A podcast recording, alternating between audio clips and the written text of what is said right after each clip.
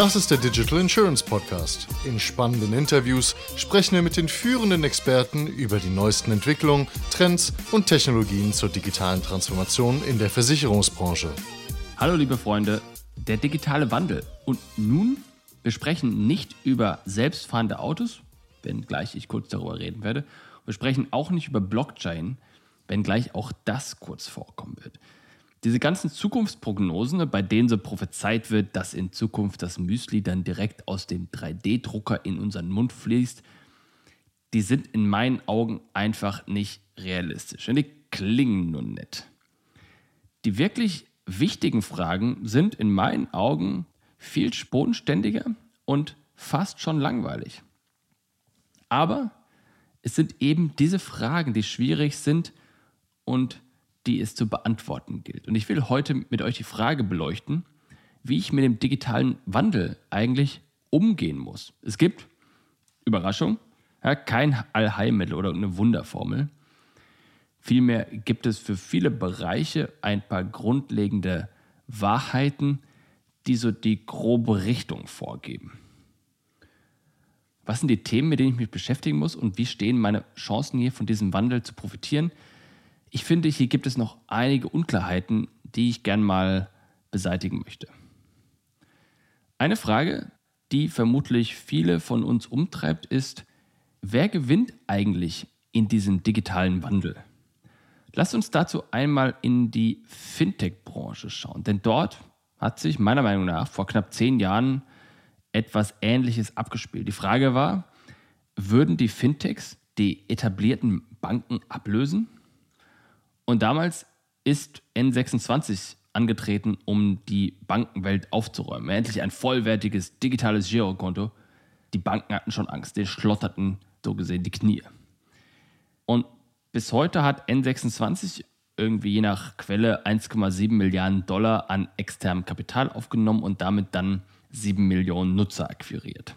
Ihr müsst wissen, die meisten Menschen haben nur ein Gehaltskonto das Konto, wo eben das monatliche Gehalt eingeht. Das ist das eigentlich wertvolle Konto, weil dort die meisten Transaktionen ablaufen, dort lässt sich die Kreditwürdigkeit ablesen und mit dieser Bank hat der Kunde in der Regel das beste und auch engste Verhältnis.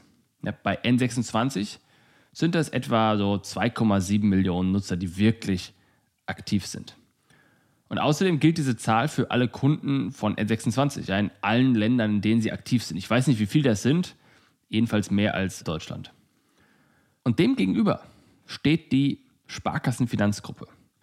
Die hat mal ganz entspannte 50 Millionen Kunden.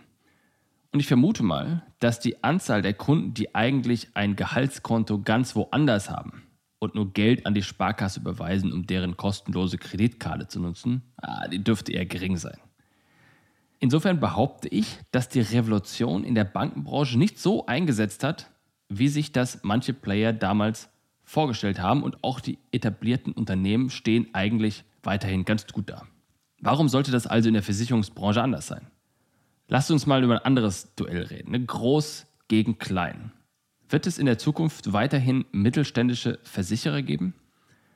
Und am besten machen wir dazu mal so eine 2x2-Matrix auf. Ihr müsst euch das im Kopf ein bisschen vorstellen. Ich hoffe, das kriegen wir hin. Auf der einen Seite tragen wir so die Breite des Angebots ab. Und auf der anderen Seite schauen wir uns die Größe an.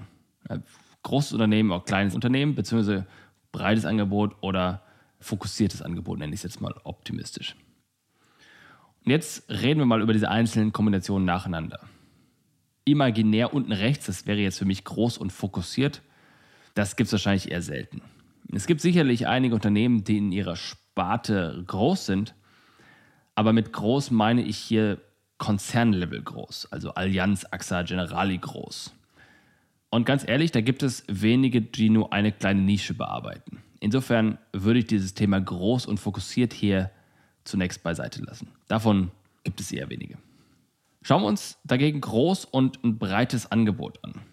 Und hier wird meines Erachtens nach die dicke Kohle gemacht. Es gibt einen starken Brand, eine breite Kundenbasis und viele Synergieeffekte, um einfach gute Produkte einer breiten Masse zu vernünftigen Konditionen anzubieten. Ne? Offensichtlich macht Sinn, brauchen wir nicht drüber nachdenken. Haken dran. Groß und breit, wunderbar. Und jetzt haben wir das andere Beispiel, klein und breit. Und ganz ehrlich, das funktioniert für mich gar nicht. Ich habe jetzt weder die Marke noch irgendwie die Synergieeffekte, um als kleines Unternehmen wirklich konkurrenzfähige Produkte anbieten zu können. Die Vielzahl der Produkte, die lähmt dann einfach die IT und die Prozesse und lapidar gesagt fressen dann die Verwaltungsaufwendungen jegliche Rendite auf. Ich bin der Meinung, dass sich diese Unternehmen möglichst schnell fokussieren sollten, denn in Wirklichkeit spielt hier die Musik der Kleinen. Und zwar ein Unternehmen, das wenige Produkte für eine klare Nische hat. Das wird in meinen Augen in Zukunft noch viel mehr zu den Champions gehören, als das heute schon tut. Es gibt eine Reihe dieser Unternehmen, von denen wir bestimmt alle das eine oder andere kennen.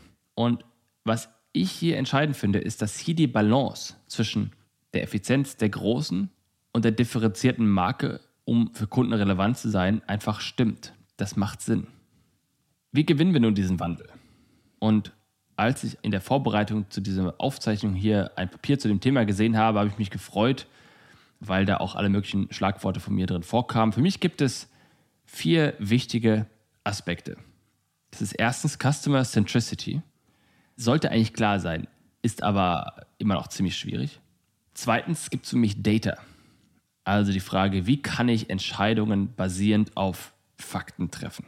Dann drittens Automation. Wie kann ich redundante Tasks an Computer abgeben und mich auf höherwertige Aufgaben konzentrieren? Und viertens Agility oder Agilität.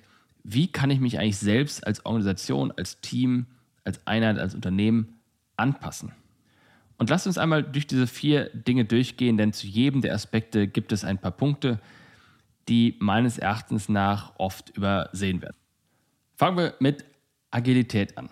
Und ich spare mir an dieser Stelle die Erklärung, was genau das ist. Ich denke, wir haben das alle inzwischen ausreichend oft gehört. Wir haben auch einen Podcast zum Thema agile Reife gemacht. Müsst ihr mal durch unsere Liste durchschauen. Der ist, glaube ich, von Anfang 2022. Und in diesem Kontext der Agilität sehe ich ganz klar, dass Unternehmen wissen wollen, wie agil sie sind sie denn inzwischen. Nach dem Motto, wann sind wir denn endlich da? Bin ich schon da? Wie lange dauert es noch? Und bisher, da wird die agile Reife, also dieser Grad, zu dem ein Unternehmen bereits agil arbeitet, anhand der Anzahl von so Retrospektiven und Groups und Tribes und Product Owner und Gilden und so weiter festgemacht. Eben entlang von Modellen, die ein beobachtbares Verhalten und eine Organisationsstruktur als Maßstab für diese agile Reife betrachten, also objektiv anschaubare Dinge. Aber nur weil meiner Meinung nach ein Teil der Organisation die Meetings irgendwie umbenennt, bedeutet es jetzt nicht, dass die Organisation jetzt agil ist. Ich möchte etwas den Blickwinkel dazu ändern. Und hier Berater erklären sowas am liebsten wieder anhand eines Graphen. Stellt euch den mal im Kopf so ein bisschen vor. Wir haben da so eine X-Achse. Ja, das ist in der Regel von unten, geht von links nach rechts da tragen wir jetzt mal die agile Reife ein. Von gar nicht agil bis hin zu Superhero, alles agil, kann es im Schlaf. Und dann betrachten wir noch, wie viel im Unternehmen über Agilität gesprochen wird. Und meine Beobachtung aus Beratungsprojekten ist, dass mit zunehmender Agilität zunächst mehr und dann wieder weniger über Agilität gesprochen wird. Wenn also quasi auf dieser Y-Achse das wenig Sprechen ganz unten ist und das ständig Sprechen ganz oben ist, dann ist das wie so ein, so ein Berg. Ne? Also wenn du ganz wenig reif bist, redest du nicht drüber, ne? weil du keine Ahnung davon hast, du weißt nicht, worüber du reden kannst.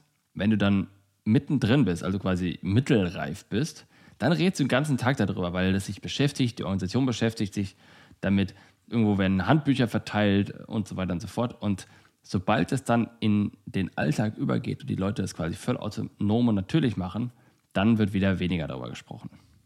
Meine eben logische Erklärung ist dafür, dass irgendwann das Thema so in den Alltag übergegangen ist, dass es für alle gelebte Praxis ist. Ne? Also ohne, dass sie darüber nachdenken müssen, es ist nichts Besonderes mehr und deswegen wird halt nichts mehr darüber gesprochen.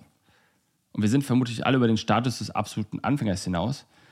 Deswegen lass uns mal schauen, wie die Welt aussieht, wenn ich Richtung Superhero gehe. Wenn es jetzt darum geht, eine Organisation fit für die Agilität zu machen, dann geht es hier oft um Modelle, Prozesse und Strukturen und so weiter. Da werden dann Rollen verteilt, Projektmanager heißen plötzlich Product Owner etc. In einem Fall hat ein Bereichsleiter wirklich zu mir gesagt, dass er jetzt alle verantwortlichen Product Owner nennt, weil sie selbst Verantwortung übernehmen sollen. Sie sollen ihr, in Anführungsstrichen, Produkt, also das Arbeitsergebnis, ownen. Dass er dann im nächsten Termin allen über den Mund gefahren ist, um seine Meinung durchzudrücken und sich gewundert hat, warum auf die Frage, ob es ja doch Fragen gäbe, niemand so wirklich geantwortet hat, das erklärt in meinen Augen vieles. Es werden also Tribes gebildet, es gibt Sprint-Plannings und Reviews und manchmal auch Retrospektiven und jeder braucht eigentlich so ein Wörterbuch, um bei diesen ganzen neuen Begriffen noch irgendwie durchblicken zu können. Ehrlicherweise, ich selbst kenne vermutlich selbst die wenigsten Begriffe, aber wenn ich mit Leuten rede, dann erkenne ich an der Art und Weise, wie sie über die Organisation und über Projektmanagement nachdenken, ehrlicherweise, wie agil sie sind. Und lasst mich bitte einen kurzen Einwurf machen, damit wir hier eine wichtige Sache klar haben. Nicht alles ist für agile Prozesse geeignet. Agilität ist kein Allheilmittel, mit dem ich jetzt irgendwie auf den letzten Metern aus meinem Blockchain Innovation Projekt doch noch einen Erfolg machen kann. Ja, vergesst es. Ne, an dieser Stelle sei erwähnt, wer wissen will, weshalb Blockchain nicht relevant ist, solange ich nicht mit Drogen oder Waffen handle, der sollte doch mal am besten unseren Podcast dazu hören. Findet ihr auch in unserer Liste. Der ist schon ein bisschen älter, ich glaube 20, 2021 oder sowas. Jedenfalls ist agiles Projektmanagement geeignet, wenn ich Projekte unter Unsicherheit managen möchte. Nicht umsonst kommt das aus der Welt der Softwareentwicklung. Da fange ich ja auch an zu programmieren und merke, je tiefer ich mich in diese Materie eingrabe, dass das, was ich anfangs dachte, sich doch nicht ganz so umsetzen lässt, wie ich es gern hätte. Dadurch, dass ich Zeitplanung und Fortschritt basierend auf irgendwelchen vergleichbaren Aufgaben und Tätigkeiten aus der jüngsten Vergangenheit schätze, verlasse ich mich darauf, dass ich zwar in der Einzelbetrachtung mit meiner Einschätzung oft daneben liege, in der Summe über alle Einschätzungen hinweg diese Fehler sich aber ausgleichen und ich am Ende dann doch noch eine vergleichsweise exakte Aussage bezüglich Zeit und Ressourcenaufwand treffen kann. Klassisches Projektmanagement dagegen ist anders. Es ist keinesfalls weniger relevant. Das spielt seine Stärken in einer Welt unter Sicherheit aus.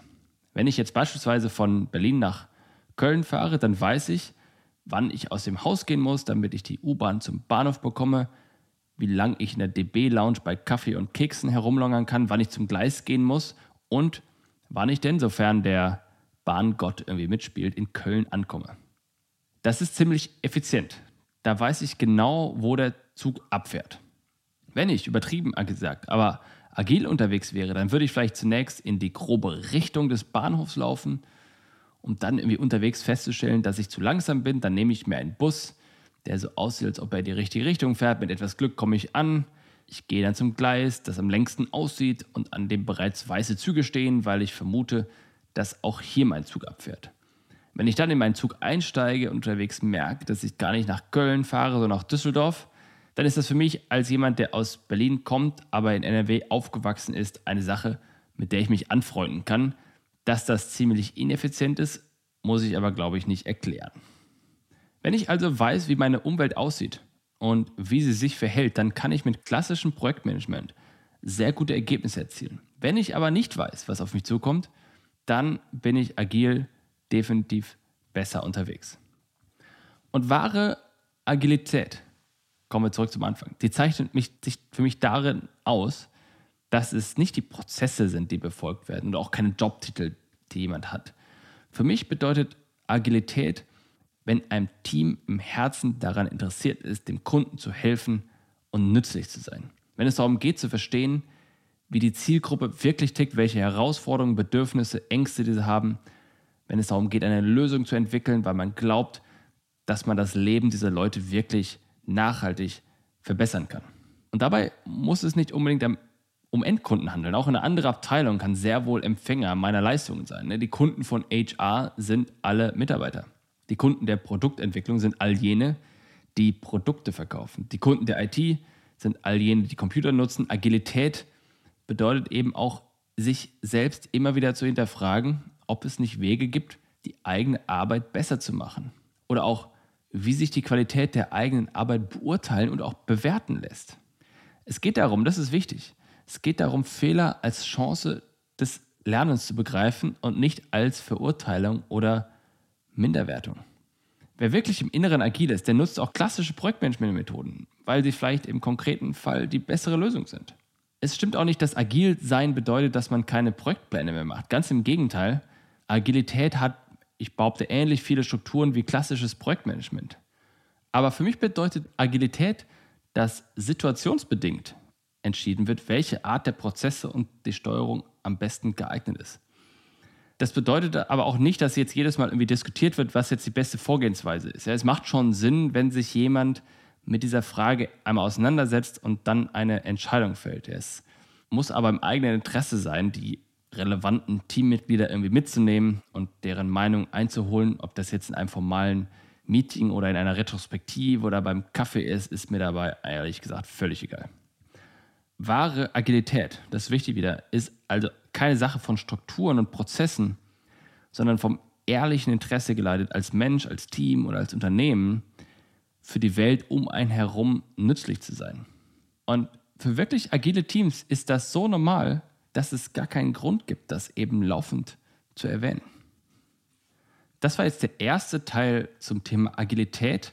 Als nächstes geht es mit Automation weiter schaut einfach in eurer Podcast-App weiter oben, da müsste direkt die Folge kommen, vielleicht auch direkt im Anschluss. Ich wünsche euch viel Spaß, danke, dass ihr zugehört habt. Bis zur nächsten Folge. Ciao. Das war eine weitere Ausgabe des Digital Insurance Podcast. Folge uns bei LinkedIn und lass eine Bewertung bei Apple, Spotify und Koda.